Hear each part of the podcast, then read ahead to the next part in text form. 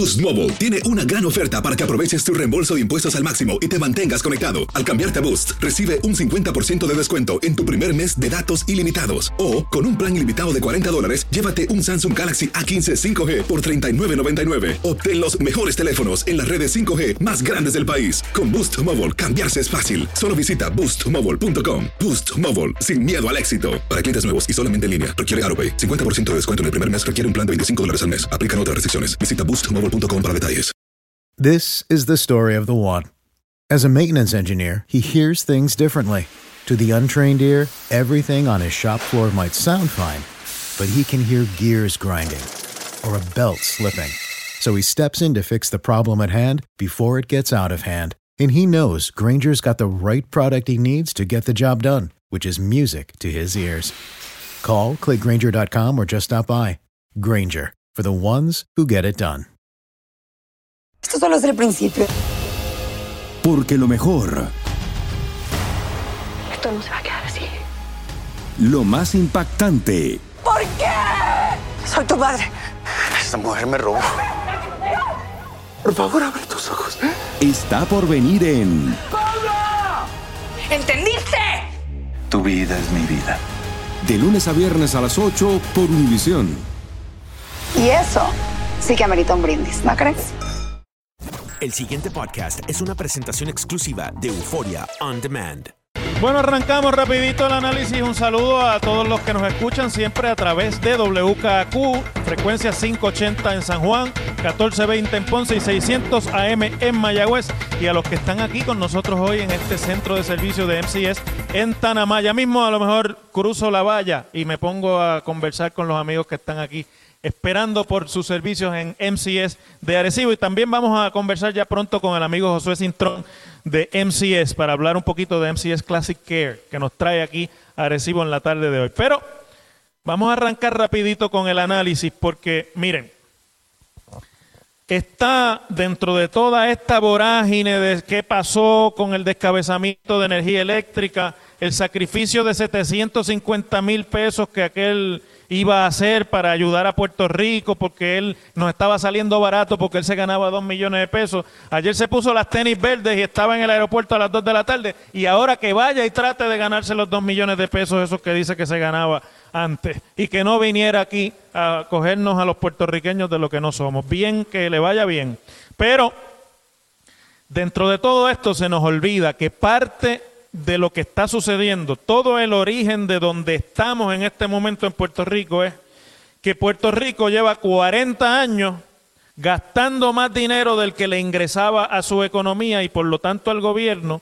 Y en esos 40 años un gobierno de un partido y un gobierno del otro partido empezaron, en vez de ajustarse a lo que todos nosotros tenemos que hacer en nuestras casas cuando los chavos no dan, que es pues recortar para poder cubrir los gastos esenciales, el gobierno de Puerto Rico se fue a la financiera, al mercado de bonos a coger prestado y hemos acumulado casi 75 mil millones de dólares en deuda, que eso es más grande que el producto de la economía de Puerto Rico completa. Si usted la pone junta, no llega a 73 mil millones de dólares. Y ahora, pues, como resultado de eso, pues Puerto Rico está inmerso en este proceso de una junta de control fiscal, una ley promesa, un presupuesto controlado por funcionarios que no son los electos por Puerto Rico y un pleito en el Tribunal Federal para decidir cuánto de eso que se debe Puerto Rico finalmente va a tener que pagar, porque algo vamos a tener que pagar. Y como la ley promesa mandaba o manda la Junta, después de mucho aprieta y afloja, pelea con la legislatura, acuerdos con el Ejecutivo, guerra civil en el PNP, algunos eh, desobediencia civil por el Senado, etcétera, pues la Junta ha básicamente, aquí me escriben, bueno, ha certificado el presupuesto y el gobierno acudió al tribunal para que se desestime ese presupuesto y no pueda la Junta decirle cómo es que se van a gastar los chavos, sino que la Junta solamente diga cuántos chavos es lo que se van a poder gastar.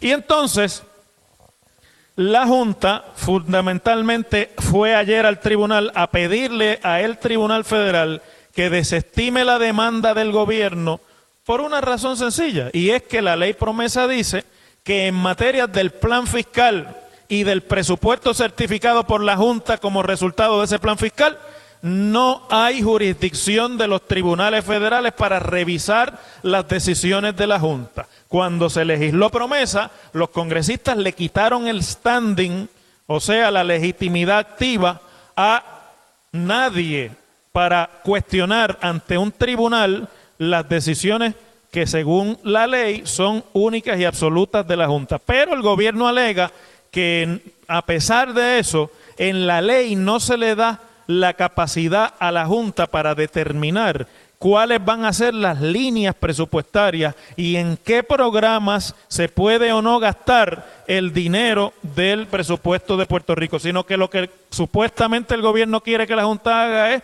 poner el marco de los gastos sin decir efectivamente. Yo pienso que si usted se pone a pensar esto de forma lógica, si el Congreso no hubiese querido que la Junta de Supervisión Fiscal se metiera en los gastos del presupuesto y del gobierno específicamente, no le habría dado el poder de certificar el presupuesto, porque cuando usted, el que conoce lo que es un presupuesto, el presupuesto no es otra cosa que un plan de gastos. Es el documento en el que usted pone aquí, en cada una de esas líneas, el recurso económico o fiscal o monetario para que a través de eso se financien los programas de gobierno, el programa de gobierno en salud, el programa de gobierno en educación y el presupuesto es una lista de partidas y de gastos específicos. Y por lo tanto, si la ley le dio, el Congreso le dio a la Junta la capacidad de certificar el presupuesto, no el plan nada más, sino el presupuesto, pues uno tiene que pensar que el presupuesto es todo todo, absolutamente todo. Pero bueno, se va ahora eso a dilucidar en una vista ómnibus que se va a celebrar irónicamente el 25 de julio entre la juez Laura Taylor Swain en el Tribunal Federal aquí en San Juan, mientras unos van a estar celebrando y otros van a estar eh, ignorando la celebración, en el Tribunal Federal es donde se va a decidir de verdad si eso que se celebra o se ignora el día 25 tiene algún valor todavía en la vida pública en Puerto Rico. Y es, es interesante que lo que es más hoy día noticioso en términos de lo que va a pasar en esa vista del 25 no es la moción de la Junta pidiendo la desestimación, que lo que dice es tribunal, tienes que desestimar porque tú no tienes jurisdicción en esto. En esto la ley me da la jurisdicción absoluta a mí, no a ti como tribunal. No puedes revisar tú aquí mi poder para certificar el presupuesto. Pero ustedes saben que además de pelearse la Junta con el gobierno por los recursos fiscales de Puerto Rico y por el presupuesto, aparte de eso y bajo un título aparte en la ley, que es el título 3, por decirlo así, como el capítulo 3 de la ley, el que permite un proceso parecido al de la ley federal de quiebra para reestructurar la deuda del gobierno de Puerto Rico y de las corporaciones públicas o instrumentalidades públicas, como se le llama también, ahí se está dando una pelea mucho más complicada, que es la pelea de los acreedores, los bonistas, los que prestaron dinero a Puerto Rico y la Junta de Supervisión Fiscal a nombre del gobierno para decidir cuánto de los 75 mil se van a terminar pagando, ¿no? ¿Cuánto es lo que se va a reestructurar y por lo tanto se puede reorganizar ese pago de deuda, como cualquier proceso en un banco cuando usted no le dan los chavos y tiene más préstamos de lo que se gana.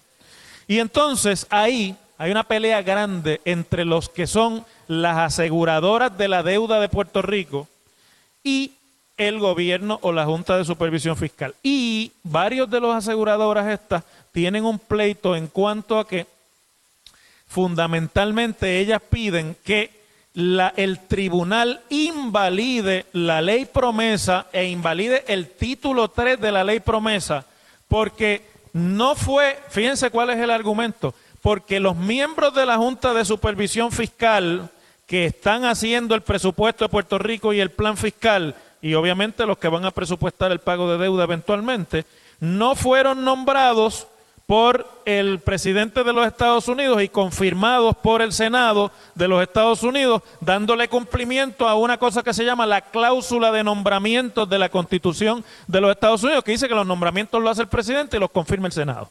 Y que ninguna persona que vaya a ejercer funciones federales, especialmente de jurisprudencia, puede hacerlo si no pasa por ese proceso. Y entonces, ahora ayer o en estos días hubo unos casos del Tribunal Supremo en los que se dilucidó por el Tribunal Supremo de los Estados Unidos que en dos instancias, por no haberse cumplido con la cláusula de nombramiento de la Constitución Federal, hay organismos federales cuyas decisiones son invalidadas. Hay un caso que se llama Lucia versus CEC, que es la Comisión Federal de Valores o la, sí, la Comisión Federal de Seguridad y Valores, donde se pasa juicio y se ponen penalidades por las transacciones de deuda en el mercado de bonos en los Estados Unidos, y otra que tiene que ver con jueces de cortes militares en los Estados Unidos y en las que el tribunal fundamentalmente utilizando la cláusula de nombramientos invalidó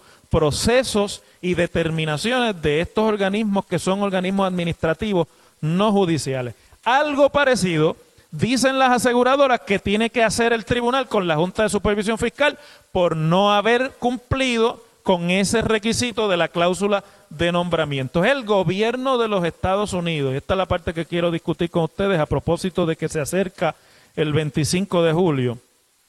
El Departamento de Justicia de los Estados Unidos y el gobierno de los Estados Unidos en contestar la demanda o el pleito de las aseguradoras de la deuda de Puerto Rico que fueron a decirle al tribunal y a la jueza Swain, jueza, el Supremo decidió en estos días que si no cumplen la cláusula de nombramientos no pueden tomar determinaciones. Eso es lo mismo que va a hacer la Junta de Control Fiscal. Aplícaselo a Puerto Rico e invalida lo que está haciendo esa Junta, que no cumple la ley con el requisito constitucional.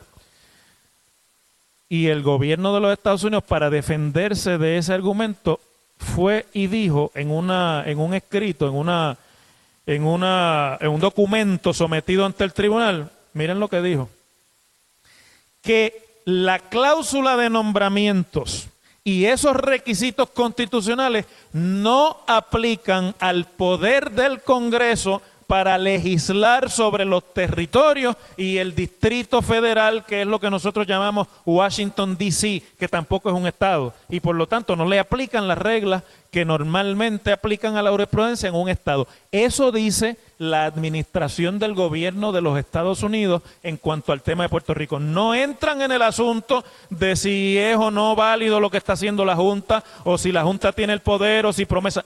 Van y dicen, un momentito esto no es un Estado y aquí el derecho es distinto y fundamentalmente lo que hacen entonces es ampararse en las determinaciones de jurisprudencia que por siglos ya ha hecho el Tribunal Supremo sobre la diferenciación entre lo que es un territorio y cómo el Congreso puede tratar distinto a un territorio. Es decir, esto le va a gustar a los amigos estadistas que me están escuchando. Lo que dice el el Departamento de Justicia de los Estados Unidos en Puerto Rico no es un Estado, no le aplican las protecciones de la Constitución en este caso igual que al resto de los Estados, trata lo distinto y por lo tanto yo puedo gobernar ahí como yo quiera. Eso es fundamentalmente lo que está diciendo el gobierno de los Estados Unidos. No le va a gustar eso a los populares porque eso va en contra de la teoría del pacto de que aquí hubo en 1950 y 52 una delegación de poderes a Puerto Rico y que por lo tanto, aunque Puerto Rico no es un Estado y puede ser distinto, pero le aplican eh, orígenes y, reglas de derecho propias de un acuerdo político particular. Todo eso lo va a ver la jueza Swain. Y yo estoy ahora loco por cambiar de tema porque quiero adelantarles lo que voy a discutir con ustedes. La jueza Swain que tiene a su cargo todo lo que tiene que ver con los pleitos de Puerto Rico, ley promesa y toda la deuda y demás, no es una extraterrestre.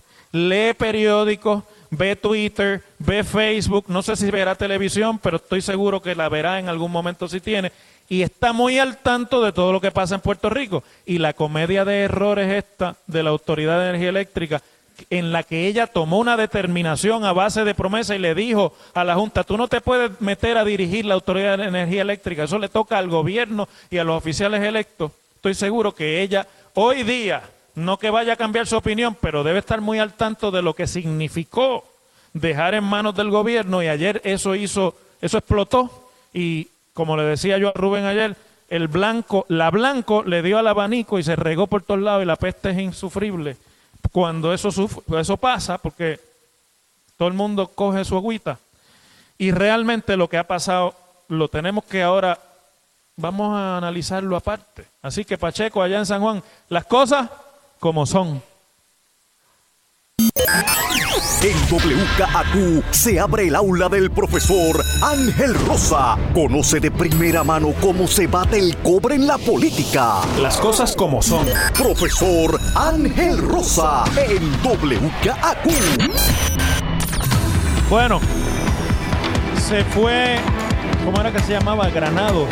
El director fugaz duró como 12 horas de director ejecutivo de la Autoridad de Energía Eléctrica y con Granado se fueron todos los miembros de la Junta de Gobierno de la autoridad, luego de que el gobernador los pusiera en 3 y 2 y le dijera que tenían que bajarle el sueldo a Granados de 750 mil a algo que fuera aceptable para los parámetros suyos como gobernador y del gobierno de Puerto Rico. Y dijeron, nos vamos todos. Y han enviado una carta caliente en la que renuncian todos en masa y y, y oiga, renuncia gente que, por ejemplo, el presidente había sido el tesorero de la campaña del gobernador y los demás todos eran bendecidos porque si una cosa hizo el gobernador fue cuando llegó a decir, no, no, ahora cambió el gobierno, yo quiero a toda esa gente fuera porque los nombró un popular, ahora los quiero yo para que me respondan a mí. O sea que no se puede ahora argumentar que esa era una junta enemiga. Esa era la junta de gobierno que Roselló nombró.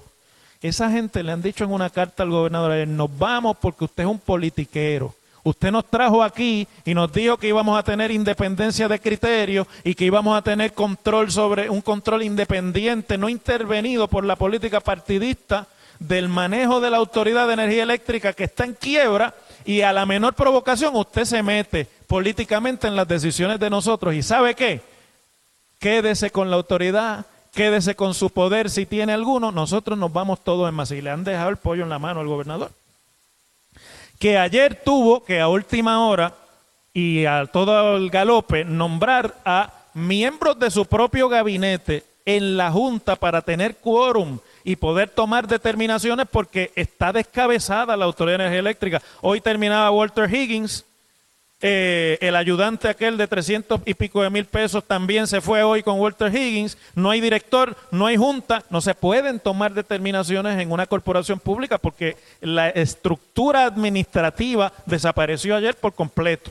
Y el gobernador nombró ayer por la tarde a Elí Díaz Atienza, que es el director ejecutivo de la Autoridad de Acueductos y Alcantarillados como miembro de la Junta de Gobierno de la autoridad y al ingeniero Ralph Creel Rivera, que es un experto en cuestiones de sistemas eléctricos y demás, ciudadano privado, por lo menos a lo que, lo que aquí trasciende, como miembros de la Junta que se unen a María Palau, que es la asesora en infraestructura del gobernador, y a Cristian Sobrino, que es el director o el presidente de la Junta de Directores de la AFAF, la Agencia Fiscal del Gobierno, y esa es la Junta.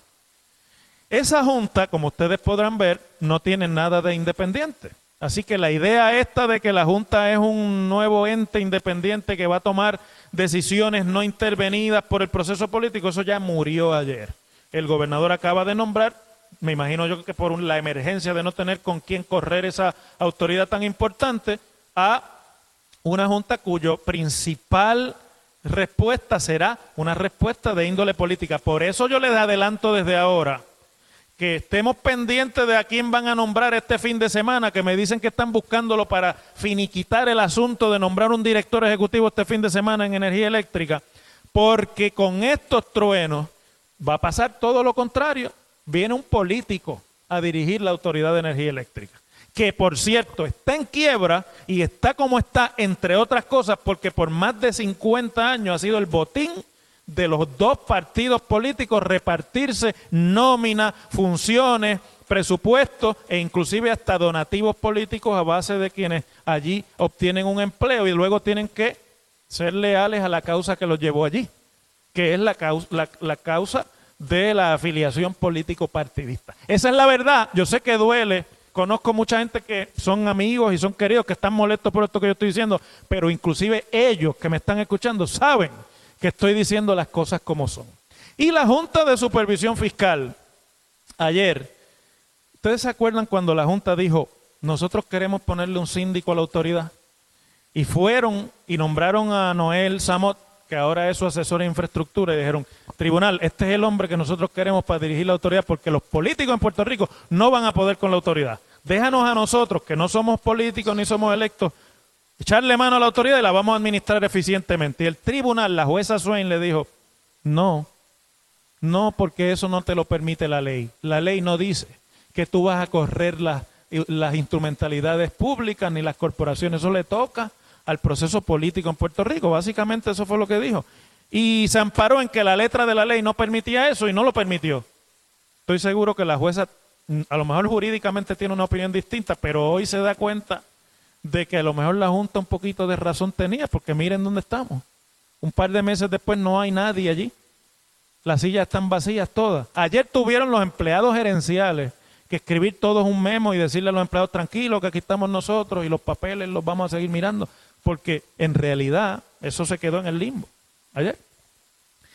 Bueno, pues la Junta de Supervisión Fiscal ayer emitió una, un comunicado en el que fundamentalmente están diciendo, se los dije, nosotros le dijimos que esto iba a pasar. Y sobre la idea de que pues se resuelva lo antes posible el problema gerencial en energía eléctrica, eh, la Junta dice, miren, es tan importante resolver el problema de energía eléctrica, es tan crucial para el futuro de Puerto Rico que energía eléctrica funcione adecuadamente, que nosotros lo único que podemos es esperar y pedirle al gobierno que resuelva rápido eso porque nosotros tenemos una deuda que tenemos que negociar y tenemos también un proceso de reconstrucción de la economía de Puerto Rico que queremos que se resuelva pronto y en estas condiciones no se puede eh, resolver. Yo a veces pienso que, miren, todo esto de la Junta de Supervisión Fiscal pues es ciertamente sacado de todo precedente. Nosotros estamos realmente de vuelta a los tiempos de las leyes orgánicas en las que el Congreso decidía todo y nombraban al gobernador y nombraban los legisladores. Prácticamente porque dejarnos elegir los gobernadores y los legisladores sin ningún poder para nada, especialmente el de repartir los presupuestos, pues es lo mismo que, no, que, que regresar a los tiempos en que no teníamos el poder, aunque fuera de elección. Pero uno a veces tiene que pensar qué es lo práctico aquí. Y vamos a ponernos a pensar si en las condiciones de guerra civil que hay entre el Senado y el gobernador, ahí hay una guerra civil a muerte y eso no va a terminar. Tomás Rivera Chatz está como las fieras dentro de la pradera, en las hierbas, escondidos, que se cogen hasta el color de la misma hierba, en lo que la presa brinca y da un brinquito y le brincan en la yugular y se acabó. Así está Tomás Rivera Chatz, vigilando al gobernador Usted sabe que, los leones y eso, cuando están en esa, el rabo se les mueve sigilosamente. Así está. Y ahí van a seguir peleando y va a seguir habiendo tranque. Yo había invitado a Gabriel Rodríguez Aguiló hoy para acá. Entiendo que haya cancelado, porque yo tampoco querría tener que explicar esto en el día de hoy. Lo que tienen es una guerra civil e íbamos a tener que hablar de la guerra civil así. Aquí que entiendo al amigo Gabriel Rodríguez Aguiló que pues decidió que no podía llegar hasta aquí. Pero lo que les quiero decir antes de la pausa, pónganse a pensar si lo que es político y lo que es jurídico es práctico en la realidad de Puerto Rico. ¿Es práctico lo que nos espera? O a lo mejor lo que nos parecía humillante y nos parece porque lo es aplastante, a lo mejor era realmente lo más práctico. No sé, lo planteo, por ahí va la cosa. El pasado podcast fue una presentación exclusiva de Euphoria On Demand. Para escuchar otros episodios de este y otros podcasts, visítanos en euphoriaondemand.com. Boost Mobile tiene una gran oferta para que aproveches tu reembolso de impuestos al máximo y te mantengas conectado. Al cambiarte a Boost, recibe un 50% de descuento en tu primer mes de datos ilimitados. O, con un plan ilimitado de 40 dólares, llévate un Samsung Galaxy A15 5G por $39.99. Obtén los mejores teléfonos en las redes 5G más grandes del país. Con Boost Mobile, cambiarse es fácil. Solo visita boostmobile.com. Boost Mobile, sin miedo al éxito. Para clientes nuevos y solamente en línea, requiere AroPay. 50% de descuento en el primer mes requiere un plan de 25 dólares al mes. Aplican otras restricciones. Visita Boost Mobile para detalles. Si no sabes que el Spicy McCrispy tiene Spicy Pepper Sauce en el pan de arriba y en el pan de abajo, ¿qué sabes tú de la vida? Para, pa, pa, pa. Lo mejor, lo más impactante, está por venir en Tu vida es mi vida. De lunes a viernes a las 8 por Univisión.